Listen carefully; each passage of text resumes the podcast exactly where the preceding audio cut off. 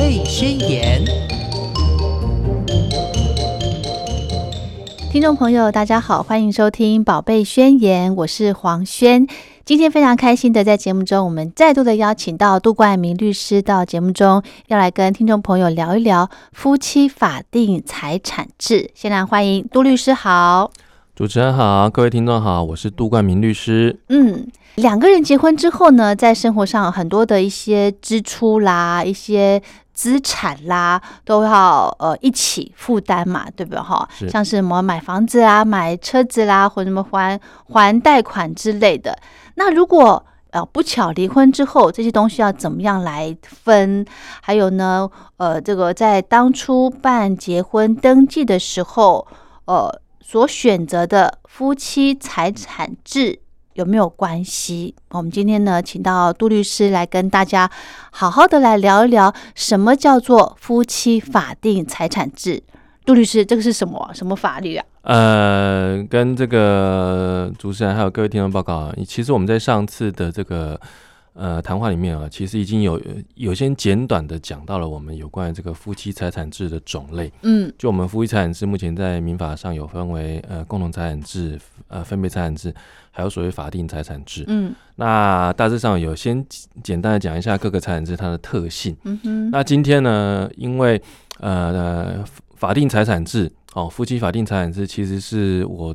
我职业快二十年的生涯里面哦，嗯呃处理过最多呃财产制的内容哈、哦。其实基本上我相信其他的律师应该也是一样了哈、那原因是什么呢？原因就是因为哦，今天如果今天夫妻双方他们在这个呃互相之间的财产哦，想要去选择分别财产制或是共同财产制，嗯好、哦你想要是想要选择这两种财产制的话呢，哦，其实是必须要以以书面来进行约定，并并且去法院进行登记的。好嗯哼哦，是要以书书面来做约定，并且要去法院做登记哦。哦，所以说，其实听杜律师讲完之后，嗯呃，所有目前已经结婚的呃听众朋友就可以嗯自己思考一下，说，哎、啊，我董垂是结婚时我刚好这这这类代际，对哦，我有没有印跟象我的另外一半做了这个书面的约定，并且去法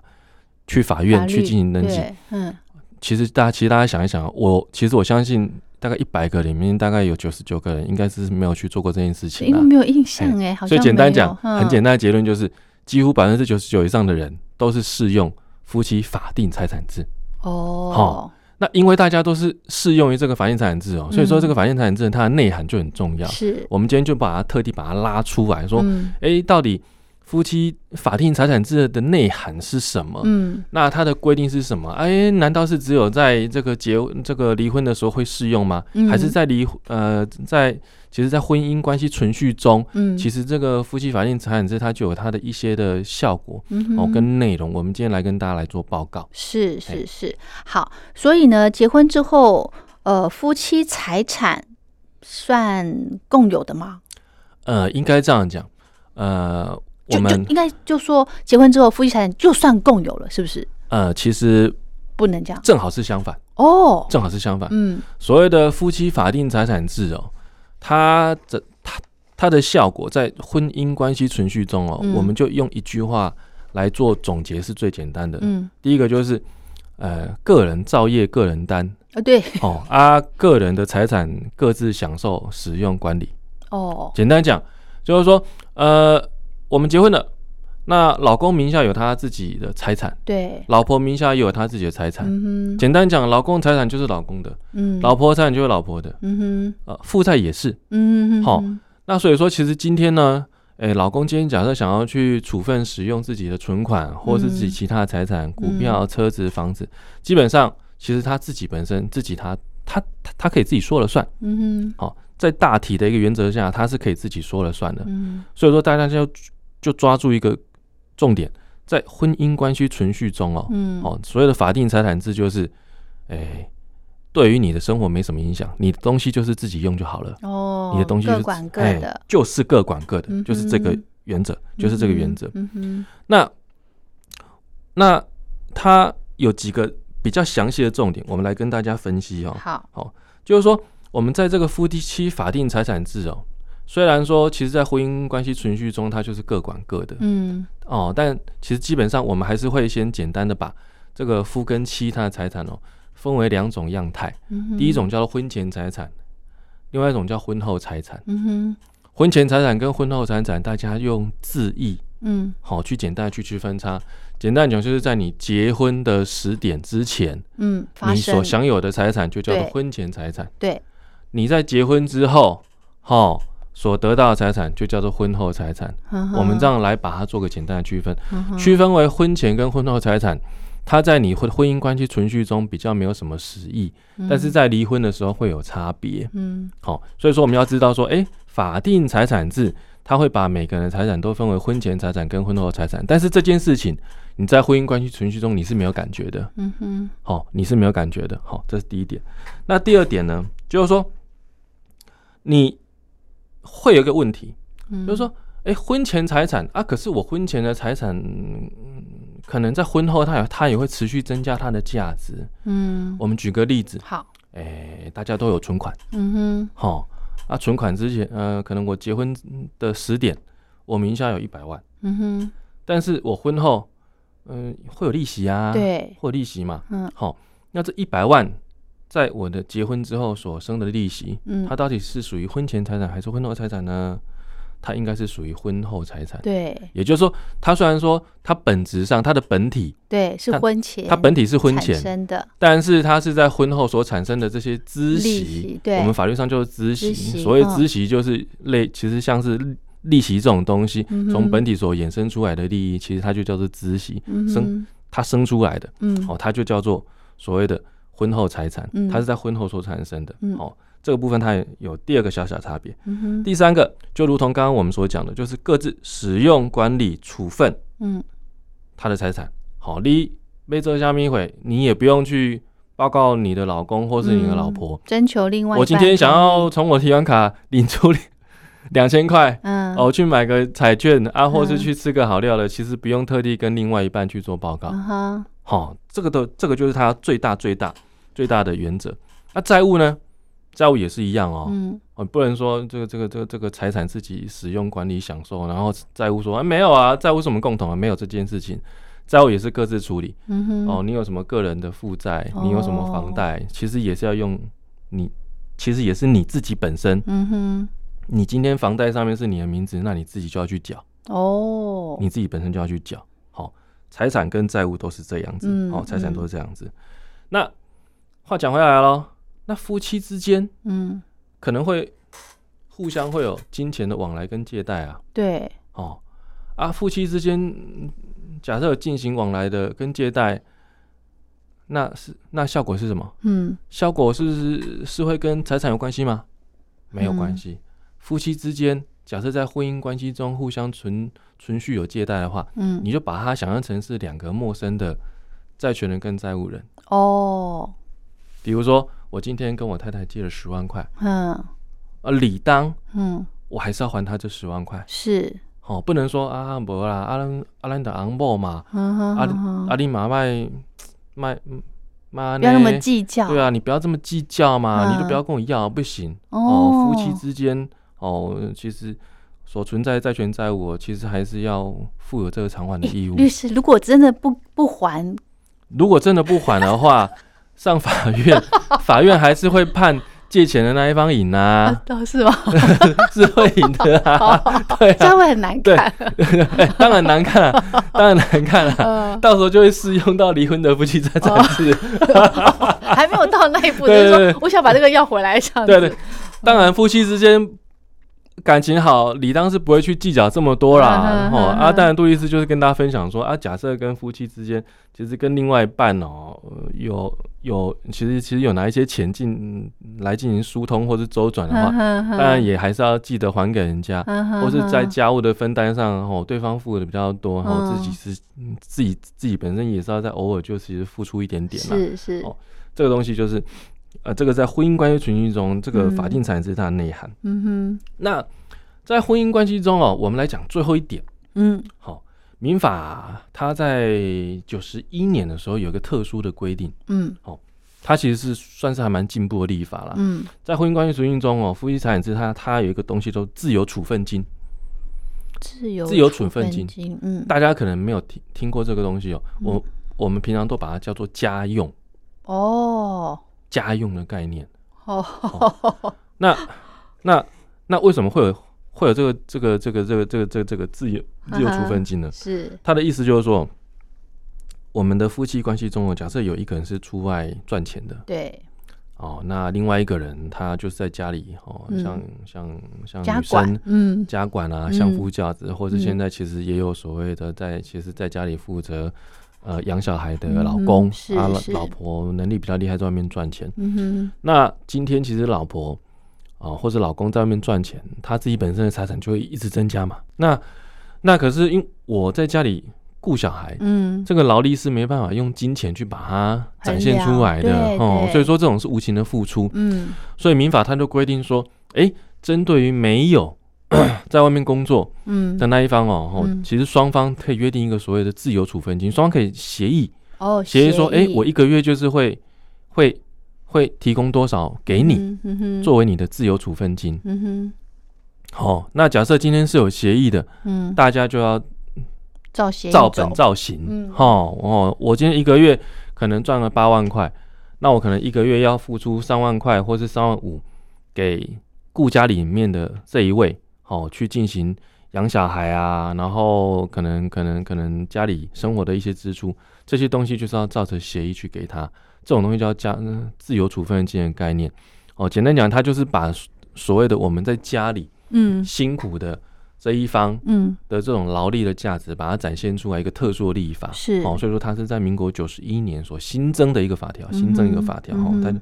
哦，接下来第二个问题，嗯我们民众常常都会问的，就是哎，阿、昌听下来好像，反正婚姻关系存续中，夫妻法定财产制就是各管各的嘛，对那我就随便挥霍就好了，对啊，我花我赚我花，你赚你花，我赚我花，你赚你花啊，啊哎反正我做什么我也不会花，到你，对。哎对啊对吧？没错啊， 对，嘿基本上大原则是如此，是大原则是如此。嗯但是呢，这个立法者他也去思考到，那嗯万一啊，嗯万一今天双方本来就劳力不均等，对以我们刚刚所讲的那个状态，我们我们都讲比较极端的例子，但大家就比较可以理解。嗯哦哼，万呃这个万一太太她是在家里相夫教子，嗯那哼老公在外面赚了很多钱，是可是老公赚了很多钱哦，他基本上他都他针对家里的家用哦，他都他都支出的非常非常的呃比较吝啬一点。哦比较小气一点哦，那自己所赚的钱呢，要么就自己吃喝就玩花乐的吃喝玩乐啊嗯啊，甚至是呃有大量的处分自己名下的财产，哦哦，有大量处分自己名下的财产，导致说可能整个家庭的经济在未来哦也会发生不稳定的情形。嗯哼甚至于去危害到这个太太在未来哦，嗯可能在这个呃夫妻剩余财产的请求，她的权嗯利，因为照理说嘛，你假设今天在法定财产制消灭的时候，其实是有一个我我们待会讲到双方的财产要加起来除以二，哦，可以去请求分配的一个权利。嗯但问题是，假设今天诶、这个在外面赚钱的这一方，他完全不把钱都拿回家里，然后自己的嗯钱都一直乱花，嗯哦，不停的挥霍，那是不是最后在法定财产制消灭的那个时间点，嗯就没有所谓的财产可以加起来分一半嗯给另外一方的这个效果？对对哦对那这个部分呢，立法者他就有规定，嗯他就有规定说，你今天假设在婚姻关系存续中，对这个哦、任何一方他有针对他的婚后财产，嗯好、我们刚刚讲讲到财产会分两个概念嘛，一个是婚前，一个是婚后。另呃其那个其中有一方有针对婚后财产哦，他有做比较不理性的处理嗯哦，比如说是无偿送给人家，哦我的搞外面给他赏出去啊，嗯哼那、我自己本身什么东西都没拿回来，嗯哼这种东西叫无偿行为。嗯哼所谓无偿行为最简单一个东西叫什么？叫赠与，嗯赠与就是一种无偿行为。对好、赠与就是一种无偿行为。那我我名下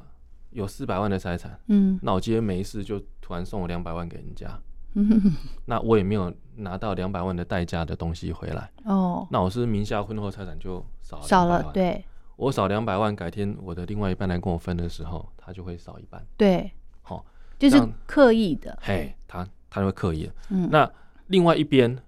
看到这种情形，就可以请求法院去嗯撤销哦这一个无偿赠行为与。哦是另外一半假如果说知道这件事情的话，可以申请法院去撤销这个无偿行为，嗯哼，因为这个无偿行为对他们整个家庭经济的发展影响有实在影太响大了，对影响实在太大。对对，哦，这第一种。第二种，第二种，我今天不是无偿行为啊，哎，我可能两百万出去，嗯呃，我我们不要讲讲这么极端的，我我先用两百万嗯去买一台二十万的车子，嗯，这个算有偿还是无偿行为？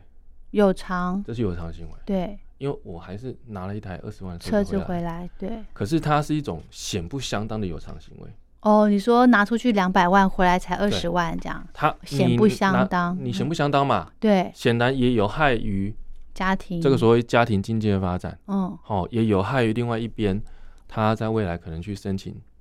这个那一半的剩余财产，嗯哼，在这种情形底嗯下，哦，也是可以申请法院去进行撤销，哼哦，也可以，是也是可以的。嗯哼哦，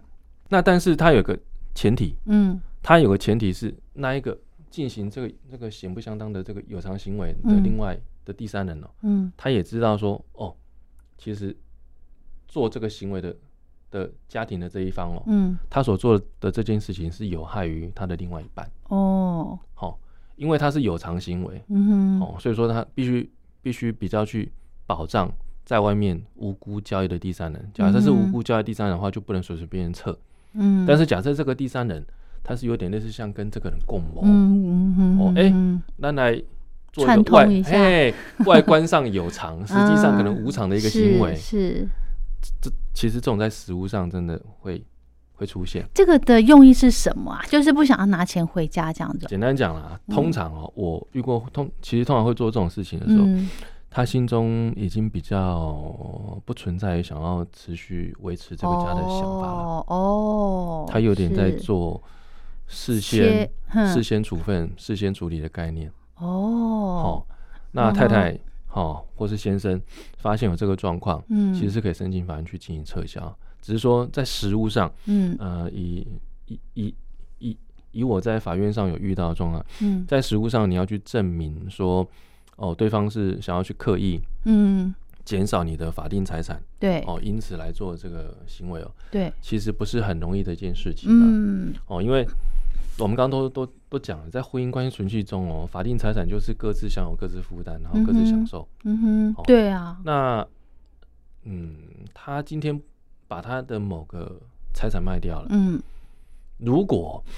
如果你不是对于那个财产有每天在进行相处，或是进行是处分，或是参与其中，并你比如说你住的房子被卖掉，你一定知道。对对对对，那那万一这个人名下他有存款四，哎，存嗯哎存款，嗯，他存款一百万少五十万，你怎么知道？嗯哼，你哪知道？你你不会知道嘛，对，不可能会去对啊去看，嗯，所以说，其实很难以去及时发觉，对，真其实真的不太容易。嗯哼，但是法条它规定在这边，它还是有试着去给另一方保障，只是说嗯实物上，呃，可以做到多少，嗯这东西真的就要看夫妻之间他们相处的关系，嗯哼，好嗯哼去看他们方。也不就是行说，那个夫妻在呃这个呃有婚姻关系的时候呢，你就要去了解对方他到底有多少的资产，是，对不对？这这也合应理该吧？是夫妻相处所应该知道的资讯了。是吗？哈，对对对对对。哦，所以呢，呃，它有一条嗯条文，嗯它规定很可爱。他说，呃夫妻双方哦，针对自己本身婚后财产嗯，互负报告的义务，哦，就互是负报告的义务。哦，就是不能藏私房 钱。哦，虽然说原我们知道来如此实，务上嗯，的运行哦，可能有它自然难行之处，但是嗯法律上这样、其实这样规定起来，它就是一个宣示性的，说，哎啊哎啊，你都没正昂莫啊，嘿，呃，你也不要太隐瞒对方嘿，哦，这个这个这个该显示出来的哎嗯资产，你也要让人家知道哈哈哦哈，啊大致上哈是这样的一个概念，反正哈哈哈反正很可爱啊。嗯哼，好，那在讲到离婚的事情之前哦，嗯我们刚刚讲这个婚姻关系中，嗯，呃，无偿的赠与这一块啊、嗯最后一个小问题，好，我们通常都会给这个父母啊、长辈哦哦一些孝养金啊是什么什是么之类是，的，对，能不能去主张说这种孝养金它是一种无偿赠与，所以要把它撤掉？哦，我觉得应该不一样，不一样吧？那不行不行哦，哦，它是一个例外规定，也哦，就是说我们今天哦，假设是无偿行为的话，对哦，太夸张，无偿行为是可以把它撤掉的。嘿嘿嘿，但是这个无偿行为哦，它假设是在履行道德上的赠与，嗯哦，它是在履行道德上的给付，嗯，那是不能把它撤掉的。是，其实这块很多就是在讲说给孩子或者给父母这种嗯孝养金、抚养费的概念。嗯嗯，好、嗯我今天哦是为了履行我的抚养义务，嗯哼，哦，我道德上我是应该要给我的爸妈或者我孩子相当的照顾。嗯哼哼，你不能说我今天把这些东西送给他们，我抚养他，嗯，你要把我这些东西撤掉，这是不行的。哦，这个东西就是立法者他在兼顾各方利益，是，好、哦兼顾各方利益。嗯哼，哦，那当然说你说，呃，我认为啦，嗯在实务上我还遇过一个状况啦，嗯，就是说，今天你给父母的孝养金哦，假设已经明显的超嗯过一般抚养费的标准。标准，比如说，我我名下财产四百万，嗯，我拿个三百万孝孝养我的爸妈，哦，你觉得这样对吗？有点夸张，在我的嗯名义上就孝养金啊，嗯哼哼哼，哦，你不能说人家不行啊，但但基本上其实超过一般嗯呃合理抚养的范围，嗯，可可能还是会有问题。是哈，哦还也可以就是主说张，把它撤掉，如果我有一间房子嗯，我把它送给我爸妈，这样子也不行会有问题，哦会，有问题。好、第一个哦，我就是不愿意跟我另一半分，我就是对把它送给我爸妈也不行，你主张说这是履行道德上的义务嘛？哎，可是问题是，履行道德上的义务它有它的限度。哦，好、我们一般讲嘛，其实对于父母的嗯抚养费、嗯，哦，抚养义务其实是嗯抚养他生活上足够支持自己，哦是，你不能说送一个超大的东西给他，嗯哼远远超乎法律上所规定的义务的范围。嗯可哼，能法律上义务规定说你只需要给他一，嗯但是你却赠送给他十，嗯哼哼哼，那超过那九，嗯极有可能就是我们跟父母讲好，嗯是不是试着使用这种方式去削弱对方未来可能来跟我获请求得的钱，哦，这在实务上也很多。是，为什么？因为呢，我们这样讲，今天当有一方他已经未来可能不太想去经营，嗯，婚姻的婚姻时关候系，嗯他当然有可能会去想方设法嗯，去减少自己本身名下的财产对，哦，那以此来减少对方可能来跟我请求的数额。嗯哼哼哼，那你财产减少，财产总要有个去处吧，嗯对不对？嗯钱、股票、嗯房子嗯，总要有去的地方，对，而且这个去的地方未来还能为我所用。哦，为我所，那这嗯时候呢，呃，家人嗯就成为一个最大这种财产流向的的地方、嗯哼哼哼哦，哼亲戚啦、兄弟姐妹啦、嗯哼哼父母对，对哦，所以其实这一块我们在实务上也遇到很多嗯，哦这种这种东西，但但我们还是要跟听众朋友报告一下，就是说，呃，法官也是人呐、嗯哦，法官也是人，所以基本上、哦、做这些行为，法官其实心中也也有他自己的一道谱，嗯他其实也知道说，哎、你们之前做这件事情是要干什么用的，嗯，他其实心知肚明，是心是，知肚明。嗯哼，哦，只是说做的程度以及能不能去把它点破，在法律上能不能把它点破的问题而已。嗯哼哎嗯这东西，哦，就是我们整个夫妻法定财产制在婚姻关系存续中，嗯哦的一些简单的规定。嗯哼哎、哼。大致上，那如果呃真的就是我我要把我自己的财产给就是分给家人，嗯，然后哦真的呃离婚之后那些财产还是可以回到当事人身上，呃，应该这样讲，嗯呃，这边就要讲到说，在离婚的过程中，嗯在离婚的过程中，我们的夫妻剩余财产制要怎么分配的问题。嗯如果今天我是在夫呃剩余财产制分配之前，哦嗯我有故意去减少自己本身名下婚后财产的行为，嗯那的确这个行为它是第一个，它是有可能被撤掉的；嗯哼第二个，我处理这些行为，即便不能撤掉，嗯但是我所处分的这些行为的数字，嗯它会算回来我的婚后财产里面。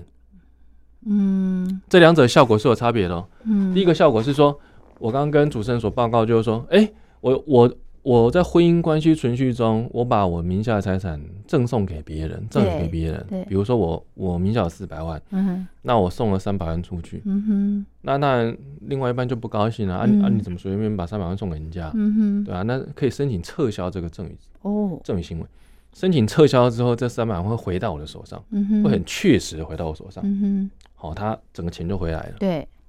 那刚刚所讲，那今天在我实际上真的要分财产的时候，嗯万一我已经来不及撤了，因为刚刚所讲那个撤销权它有时效，哦它有时效。嗯好、今天不能说你随便做这种在婚姻中做任何行为哦，嗯你之后过了几年，你都可以无限制的去撤，嗯哼，它是有时效的。嗯它的哼时效是呃六个月不行使，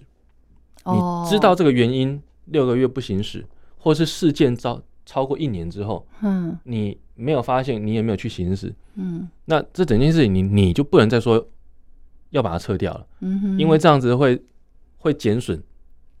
整个社会上交易的安定性。嗯哼你这个东西，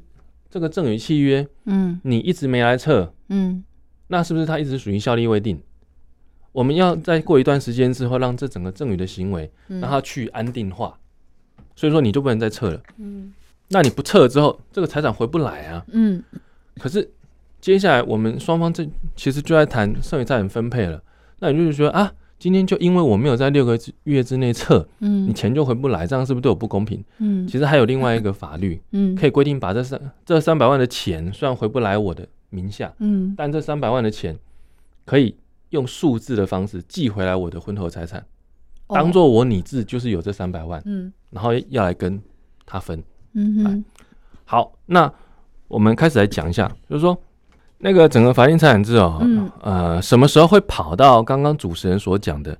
需要来进行分配财产的这个阶段呢？嗯，哦，这个时点叫做法定财产制消灭的时候。就是离婚嘛，呃，离婚是其中一种样态，嗯法定财产制的消灭有三种样态。哦第一种是其中一方死亡，哦对对对对对 哦，其中一方死亡、嗯过世了，当然法定财产制就没有维持的必要了。对，第二个是这个离婚，嗯哼，刚刚主持人有讲离婚。嗯哼，第三个是由法定财产制转化为分别财产制的时候，哦嗯，转、化为分别财产制的时候这可以改的哦，可以改。哦，我们双方本来都没有约定法律，对呃，我我们双方本来都没有约定财产制，对，那就是法定财产制，对，就是法定财产制嗯。但是民法上它有一个特殊的规定，它有它有一个特殊的规定说，嗯有在某些事由样态发生的时候，其中一方嗯可以让向法院去申请说，哎、我觉得我另外一半嗯的行为哦，呃，有害于整个呃家里嗯，的这种呃经济啊财务哦，嗯哼，我不想要再跟他维持法定财产制，嗯我想要向法院您申请说准予裁定我们改用分别财产制。哦，哦，那改用分别财产制，当法院真的有准许双方从法定财产制改用分别财产制的那一瞬间，嗯裁定下来的这一瞬间，也等同于法定财产制消灭。嗯哼嗯哼，哦，嗯哼所以法定财产制消灭而导致财产必须分配，它有三个事件。嗯哦，第一个，嗯其中一方死亡；嗯第二个，离婚；嗯第三个，改定为分别财产制的时分候别，财产制，嗯就是这三个东西。嗯哼，但大家常常会遇到的就是前两种啦，第一种就是离婚，第二种嗯就是其嗯就是其中一方死亡啦。嗯哦哼，嗯哼那第二个问题就是说，哎、阿杜就是安内不要让分，嗯不要让分，很简单哦，就是双方的婚后财产。嗯，我们刚刚不是讲嘛，就是说，呃，法定财产制呢，呃，夫或之妻嗯的财产都要分为婚前婚财前产跟婚后，跟婚后财产嘛，对哦，就是用结婚时间来分嘛。嗯那它怎么分呢？就是用婚后财产，双方各自的婚后财产嗯加起来嗯除以二，嗯啊，理当应该就是一人一半。嗯好、那我们讲最简单的哦，最简单的，呃，夫跟妻嗯哦、其中一方婚后财产是五十万，嗯哼另外一方婚后财产是一百万。嗯哼那结果有一天他们就要离婚了，那这时候怎么分呢？就是五十万加一百万，加起来是一百五，对，一百除以二是多少？七十五。嗯这个平均数七十五，嗯代表说一个人理当各获得七十五万，嗯哼，以所以名下拥有一百万婚后财产的那一个人，嗯他就要拿二十五万哦给只有五十万的这个人，哦是是，他把二十万给他之后，嗯双方是不是打平都一了？样对，哎，这个就是法定财产制在分配财产最简单的概念。嗯最简单的概念嗯哼好，接下来我们要进阶哦，嗯往下 啊，为什么会有这个立法？嗯大其实大家去思考，像为什么有这个立法？这个立法的想法，他就是说，夫跟妻哦，在婚姻关系的经营中，嗯每个人对家庭都有付出，付出的形式不一定都可以转化为金钱，嗯存在于自己的财产中。对，哦，比如说说刚刚所讲，为什么会有自由处分金，嗯就是因为当家管的那一个人，他每天都在相夫教子，嗯他财产没有增加，可是他实际上他每天都有在帮家庭付出。嗯哼那在外面工作的那一个人。哦，他因为工作，他有了自己本身的收入，收入他就存在自己的账户里面。嗯那过了二十年，过了三十年之后，可能他们的财产会变得非常非常显不相当。嗯哼在这种情形底下就，啊不对呀、那应该要来做个平衡，因为在外奔波跟在家在家里奔波，嗯其实价值应该是一样的，嗯哼家务有价嘛，其实嗯这几年都在讲，所以呢，应该要把双方的婚后财产加起来除以二，嗯哼这样才公平，因为大家嗯都对家庭有贡献，对大家有贡献所以说，所以说为什么要双方的婚后财产加起来除以二？嗯所以说大家想清楚，哎、原来是这个道理，所以就知道说以后就知道婚后财产加起来除以二，嗯哎、哼杜律师供哎，嗯就是 安内。嗯啊，但是呢，有个例外，嗯因为所谓的这种婚后财产呢，要做来分配，它有几个例外。第一个，假设你是在婚后无偿取得、嗯赠与、嗯继承或是慰抚金嗯这些东西是不能当做婚后财产的。哦，继承遗遗产不不能算，对为，为什么？呃，呃来自于长辈的的呃遗产啊，对或是赠与，或是我自己本身慰抚金这些东西，它都有个特点。嗯它的特点是来自什么？它的特点就是当事人本身他没有付出什么劳力或是有偿的行为，嗯，就取得了这一些对价。嗯，好、比方说你为什么会去继承，是嗯因为我们是爸爸妈妈的孩子，对啊，我们身为爸爸妈妈的孩子，我们有了这个身份，嗯，所以当爸爸妈妈有一天百年的时候，嗯我们可以取得他们所遗留下来的财产、嗯遗产。嗯那我今天身为爸爸妈妈孩子的这件事情，跟我结婚有关系吗？嗯，跟我结婚没有关系。哦，今天跟我们双方男女共同重组家庭，嗯然后为这个家庭尽心尽力的去经营它是没有关系的。嗯哦，我今天我继承的这件事情，是无论如何，只要在爸妈百年的时候，嗯，我都可以取得的。嗯哼，所以它既然跟我们一起经营家庭没有关系，那它就不能被当做婚后财产一部分哦去这进行分配。哦哎，它都有它的理由存在。哦，了解。那长辈给你的赠与也是啊，嗯哼哼长辈给你哼的赠与是基于说长辈对我们的爱护。对，好、今天并不是因为我们努力去经营家庭，是长辈跟我之间嗯哦，双方基于这种亲属的情谊、对家属的情谊，嗯哼那他所给我馈赠跟爱护。哼，哦，所以说，基本上其实像这一类，在婚后才在婚后的过程中嗯啊、比较是属于那种无偿，嗯，我唔免提钱处理，对，我唔免做上面付出，我就退掉啊。哦嗯的这一类东西，它不能被当做婚后财产的范围来进行一起分配的的这个铺哦，这样子哦，它不能放进来，哦，它不能放进来。嗯对对对对对。哦，也就是说，如 果真的，比方说家里面有地呀、嗯好、就呃儿子一块，媳妇一块，呃儿子那一块不可以分给媳妇是吗？应该这样想，嗯呃，在婚姻关系中，如果老公的嗯长辈有过世，嗯，那他因此而继承到了一块土地，对那这个土地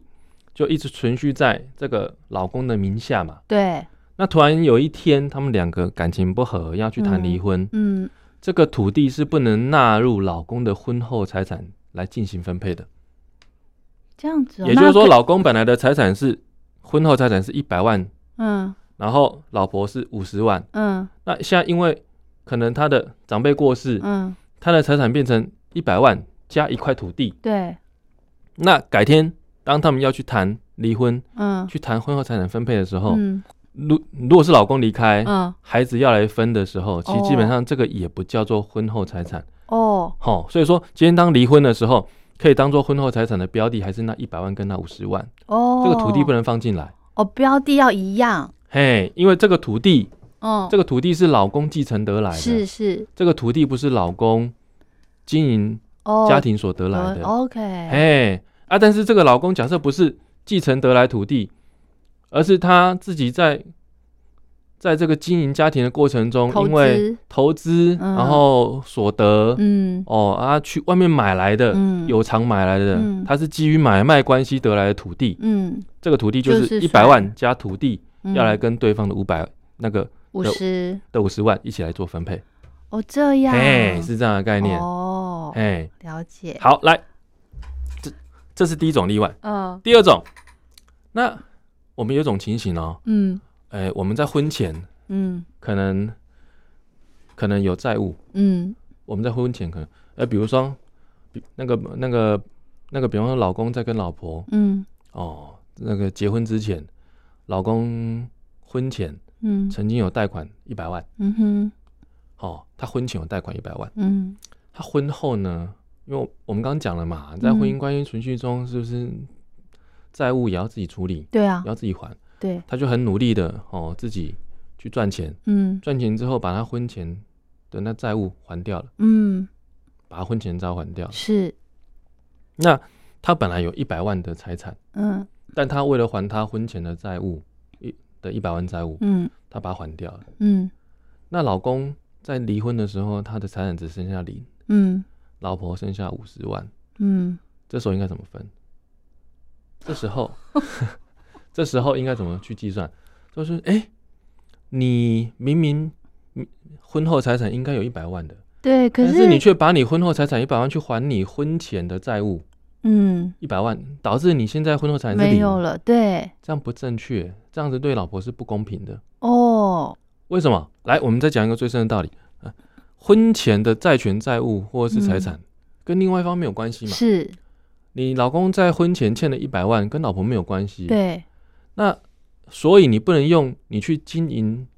婚姻之婚姻关系后存续中所得来的有偿的一百万、嗯去还那一百万的债务，嗯导致嗯你现在没有婚后财产，这样对我是不公平的。嗯哼哼哼所以如哼果哼夫或妻有其中一方嗯是用婚后的财产嗯去还他婚前的债务的话，嗯这个数字要算回来。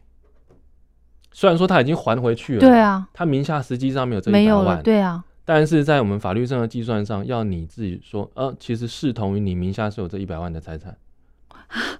是哦，对，那会不会倒扣倒付啊？ 会啊，会真的。所以一嗯没没有，因为呃嗯视同他名下还是有这一百万嘛，你是，你你还掉你婚前债务的这一百万，你要被加回来嗯嘛。哼哼哼哼你加回来就代表说你名下是有一百万的，嗯你名下是有一百万的，那老婆名下有五十万，那是你相加再除以二啊，哦哦所以是所以说其实老婆还是应该要得到七十五万哦哦哦这理解样哦，哦，这这样子算对老婆才公平。对啦，这样对会对老婆才公平对因为另一半嗯如果你老公他没有去还那婚前债务的一百万的话，他的确就是可以这样子来获得二嗯十五万了、哼嗯哼，对不对？对？嗯哼，所以这样这样子算才公平。是，哎、所以说是这就是为什么我我们刚刚在一开始开宗明义就跟大家报告说，要分婚前财产跟婚后财产的原因，对哇，它是有它的道理在的，它是有它的道理在。嗯简单讲就是说，我们结婚之后的那个财产哦，嗯我们要把它保护好，是大家一起的啦。虽然说你可以自己管理使用处 分，嗯对对，可是也不不能太过分去侵蚀到另外一方的权利啦。嗯哼嗯哼哦，我们要把这个婚后财产的这个保护伞，嗯哼把它挂在这里，嗯所以要做个区分。嗯哼嗯哼所以说要做区分。嗯哼嗯哼，那接下来嗯就是会讲到说，哎、主持人刚所讲，哎、另外一个例子就是我们所讲的啊，我们在婚后财产，我们来做不利于另外一方的处分。嗯我没有去偿还婚前的债务哦，嗯但我在婚后，我故意在离婚的十点之前，我改开开启，啊嗯不，我就改上好把郎。嗯那这时候该怎么处理？好、这其实这时候其实就是我，其其实其实说这种食物上真的很常见。嗯，对，怎因么会为懂？怎么会那么厉害？懂这些哦？我跟你讲，对，当夫或妻哦，嗯，要没处分自己财产的时候，没有想要持续经营家庭的时候，他就对会开始去研究这种东 西。真的，哦， 原来如此，现在的民众很聪明，是哦，而且网络上的资讯很多。哦，你只要打一下，哎、离婚夫妻财产制，怎么一分？大 堆的嗯文章都在那边教你怎么用。哦，那我们去想嘛，嗯其实呃，假设是正常的人跟人之间的相处、哦，嗯，不太可能说一日就直接整个破灭、啊，嗯哼哼哼，对不对？嗯，冰冻之时非一日之寒嘛。对对，哦，所以那那其实，在这种情形底下，感情慢慢变不好，嗯，呃，双方心里是会有感受的，是是，双方心里会有感受的。嗯那你你在感受的同时，就会去思考说，诶，那真的万一走到那一天，哼嗯那我跟他的财产谁比较多、嗯哼哼，啊？谁要分给谁？嗯哼哼。自己心中的那个计算机就会跑出来了。嗯， 好，这个要怎么样算？怎么样算才对自己有利呢？这个我嗯们可能之后呃再请杜律师来教大家有没有 paper 啦。 嗯，好，好不好？好？好，好，那我们今天呢，因为节目时间关系，我们就暂时先跟大家分享到这了。我们期待下一次再邀请杜冠明律师继续来跟大家聊一聊有关呃家庭方面的法律观念。谢是谢杜律师。谢谢，谢谢主持人，谢谢听众，大家拜拜。